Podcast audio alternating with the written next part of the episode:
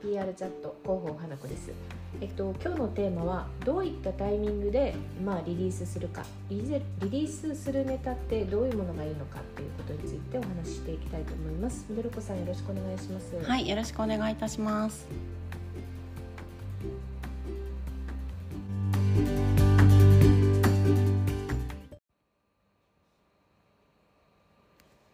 はいえー今日はですね、あのーまあ、こういったテーマでやってほしいということがありまして、はいあのーぜひ、まあ、そのリリースするネタを、はい、どういうタイミングの時にリリースしたらいいのかみたいなお話について話していきたいと思ってます、はい、まあ、意外にですねこうリリースのタイミングなんですけど意外にこう中級者でも見落としてしまったりとか、うんまたこう整理ができていなかったりするんじゃないかなっていうことなんですけど、はい、ポッドキャストは、まあ、候補の中級クラスの方向けの実践ノウハウということでお伝えはしているんですがはい、あのこのテーマはですねこう中級クラスの方でも、まあ、広報に例えばスタッフがそんなにこういなくて少なかったりすると業業務がこう山積している状況の中でタイミングを見落としてしまったりすることってあっても仕方がないなと思うんですよね。そうですよね。はいでまあ、そこでちょっとこう改めて整理をしてみようかなと思います。はい、えーこのポッドキャストでも報道用資料にはまずまあリリースだけじゃなくてあの他にもニュースレターだったり、はフいァクトブックやプロモート資料とかあー、うんまあ、いろいろ、まあ、リリースも数々あるっていうような話をあの紹介している回があるんですけれども、はいまあ、確かにこうリリースってタイムリーで未発表のことうん、について情報解禁はい、イコール発表するということですよね。はい、でどんなことをリリースするといいのかについてはまずは2つに分けて考えます、はい、え1つ目がコーポレートはい、 2つ目がマーケティング、はい、まあ、いわゆる、えー組織と事業になりますね、うん、うん、はい、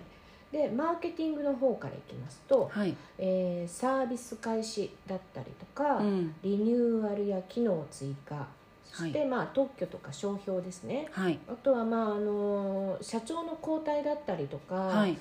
あとはこうその上場するタイミングだったりとかはいするときにコーポレートアイデンティティって言いまして CI と呼ばれるものですね、はい、それが変わるときですうん、うん、一方であのロゴとかなんかしマークが変わるときは CI あの VI って言ってビジュアルアイデンティティって言うんですけれども、はい、 CIVI とか言ったりしますはね、あ、はい、まあそういったとき、えーあとはキャンペーンとかうん、協賛セミナーしましたよとかイベント開催しましたとあしますよみたいな、はい、えーそういう時のアクションについてですねはい、そして、えーアクションだけではなくてその結果どうだったか、うん、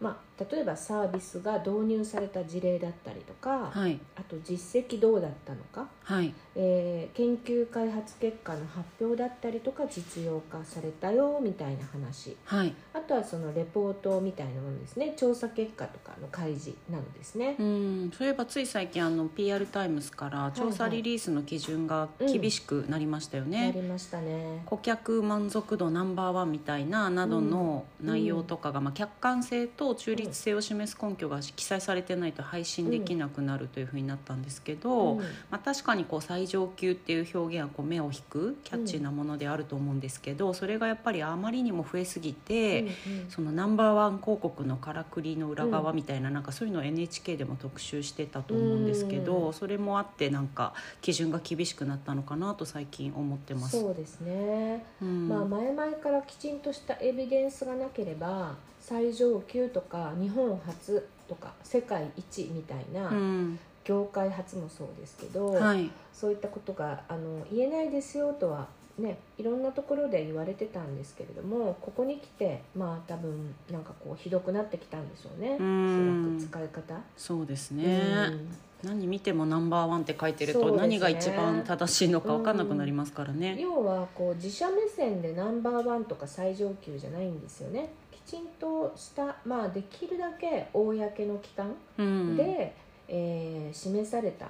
あの調査データだったりとか、はい、研究開発結果の発表だったりとか、うん要は必ず実績が伴って、うん、ナンバーワンとか言えるっていうことだと思うので、うん自社目線でナンバーワンなんだからいいじゃんみたいな話では決してリリースでは違うと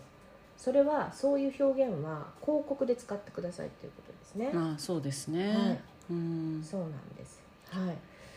なので、まあ、よく、えー作対比丸パーセントアップとか、はいうんと丸々数販売達成みたいな、はいまあ、数字を入れるといいっていうこともあるんですけれども、はいただこの数字をですねパッと見ただけどれぐらいすごいのかとか、うんそれがこう業界の平均より多いのか少ないのかままたなんかこうちょっと頑張った数字なのかっていうよううな。んこういうこう分からないとリリースに書いてもですねしても意味がないです。そうですよね私も以前クライアントさんがこうなん作対比何パー達成みたいなのうをん書かれてたんですけど、そもそも作 作対がど昨年がどのぐらいだったのかとか、それが果たして多いのか少ないのかが全然わからなくてそうですそうです。まあ、見た時になんかそこがすごいのかなっていうのが分からなかったっていうリリースがありましたそうね。ですね。うん、それってメディアさんからも見た時に絶対聞かれますからね。そうですね。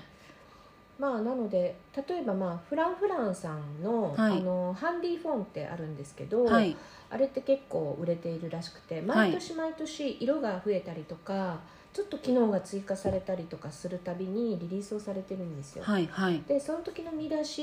にすごくあのいいなと思った点がありまして、はいご紹介したいんですけれども、はい、あのあれフレートゥーウェイハンディフォンっていうんですけども、はいまあ、ミニ扇風機ですよね、はい、はい。まあ、折りたたんで持ち運べるっていうやつなんですうが、ん、うん、まあ、毎年毎年こうさらに進化して今年も登場みたいなタイトルをつけられてたんですけど、えー、とその一一歩こうなんでしょう1行目にですねはい、昨年大ヒットを生んだ持ち運べるミニ扇風機というふうに付け加えられたんですねはい、要は大ヒットの単語をタイトルの左上で目立たせるとですうね、ん、うん、やっぱりなんかメディアはあ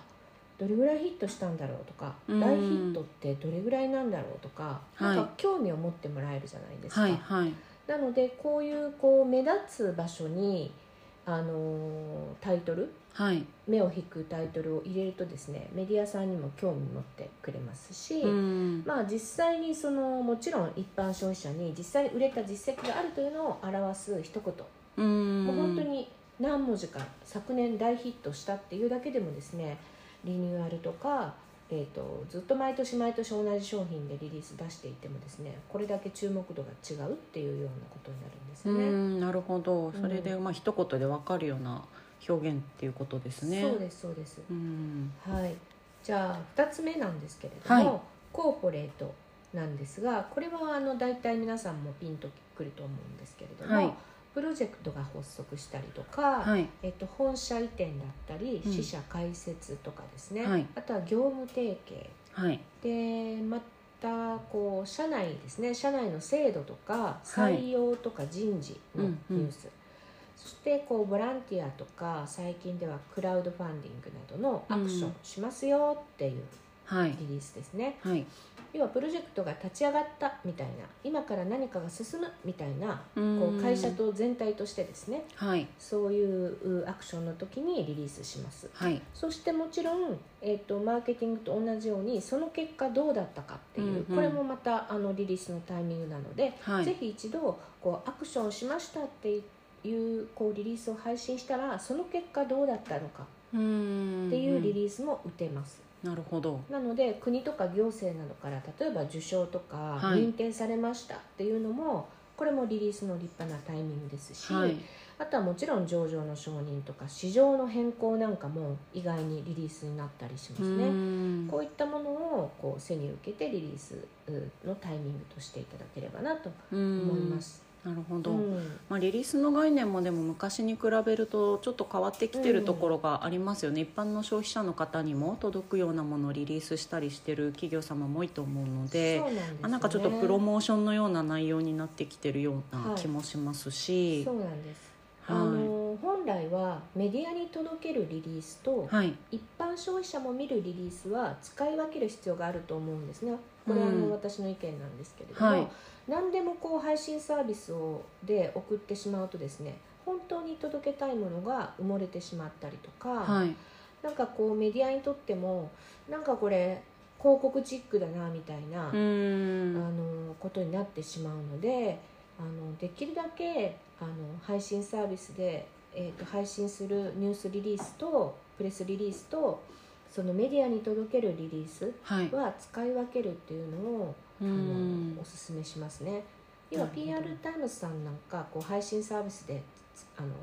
するものに関しては、はいこうストレートニュースを狙うっていうものではいいと思うんですけど、うん企画とか特集傾向記事の中に自社のものを入れてもらいたいって思う時にはきちんとメディアに届けるリリースっていうのを意識してはい一般に届けるその口調だったりとか、はいあのまあ、リリースの本文だったりとかタイトルもそうなんですけども、はいそこはきっちり使い分けるはという必要が出てきているなって最近思います。あなるほど、まあ、そういうリリースはきちんとまたメディア用に報道用資料としてちょっと作り変えてそうです自分そうのあのコンタクトしているメディアさんに直接届けるっていう方がいいっていうことですですそようですね。ね要はなんかこう配信サービスで一般者向けの目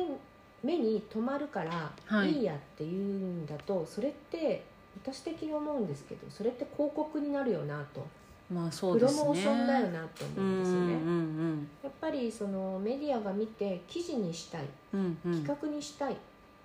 なんか市場ってこうなってきてるよみたいな風に記事報道してもらいたいと思えば自然にこう一般に届ける内容とは違ってくると思うので、はいそういうこう難しいですけど難しいことから逃げずにですねメディアに刺さるリリースうんうんをちょっと頑張ってタイミングもそうですしはい見極めてもらいたいなと思うわけなんですけども。はい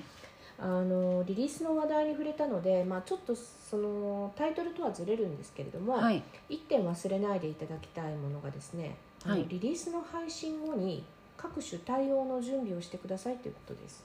はいあの配信前ですね配信前に各種対応の準備をしてくださいはいあの例えば私も何社も見てきたんですけど、はいサイトアクセスが一気に増えてですねサーバーがダウンしてしまってうんせっかくの受注ができなくなっちゃったとかですね、あーそれはもうあのメディアに取り上げられる前のリリースだけでってことですかそうですそうですえで、えー店舗にこうあし違いますねリリースをしてメディアに取り上げられて、はいそれでニュースになったあ報道なった後されるってことそれっですてもう止められないですからね、はいリリはーいス配信したらすぐニュースになる場合もありあるんで、はいそういったことが起こった場合一気にサイトにアクセスが、まあ嬉しいんですけれどもせっかくのチャンスをですね逃してしまうはい例えば店舗に在庫が不足していて商機を逃したっていうのも聞いたことがありうーます。んうんありますあねとはリスクなんですけれども問い合わせがあのほ候補に入るとはあのー決まってないんですよね、うーんメディアさんも直接なんか店舗とか,、はいなんはかいいろんな部署にあの電話をしてしまったりとか、はあいとまあ広報問い合わせの報道問い合わせ先にですねえっと、自分の広報さんの電話番号を書いてなかったら代表に電話したりとか、はいはいカスタマーセンターに行ってしまったりとかするわけなんですけども、これはもう罰ですねうん問い合わせが段取りしていなかった部署だったり支店入ってしまってひどい対応してしまわれてですね、うんその取材機会だったりとか報道チャンスを逃してしまったりう、んあとは意図してない回答を間違ったこう報道をねされてしまうとか例えば数字だったりとか、はい販売の日だったりとか、はいはいそういったこう取り返しのつかないことになってしまったりっていうの意外に多いんで。ああそうなんですねはい、もうそういう候補さんたくさん見てあの聞いてきましたね。うーもんったいないとしか言いようがないですね。そうですね、うんこれ事前にどんな対策しておけばそういったことを防げるんですか問い合わせ先のちゃんと連絡先を自分のところにしとくとかそはのぐらいでも大ち丈ろ夫なんですか、それはもうあのーもう初歩的なことですね。はい問い合わ報道の問い合わせ先はこちらっていうふうにはい明記をしっかりしておくはいこと。あとまあそれはもう初歩的なことなんですけど、はい次に社内の体制ですね。はい、あとは支店とか。うん店舗だったら店舗さんに全部営営業を通じて連絡をしておくとかうんうんうんな何日に報道があるかもしれないからスタンバっておいてくださいねみたいな話ですね、はいはいあのよく CM のリリースとかはあの結構、まあ、タレントさんを使うような場う合、んあの必ず売れるとかあるので、そういった時には店舗まで連絡してらっしゃる企業さんあですねあ。なるほどはい、だからもうここに問い合わせが入るだろうっていうことを想定してそこに対しては必ず連絡をしておくうんうんあとお客様あのセンターだったりとかはいあとは代表のところにもきちんとこういう報道の人からこの件で、えー、と電話があった時にはここに電話くださいというふうにして自分の携帯番号を教えておくとうかんうんしておくとなるほどいうでようすな候補だったらそれぐらいの対応は必要だと思いますね。はいはい。はありい。ましたはい、以上になりますが、えーどういったタイミングでリリースすればいいのか、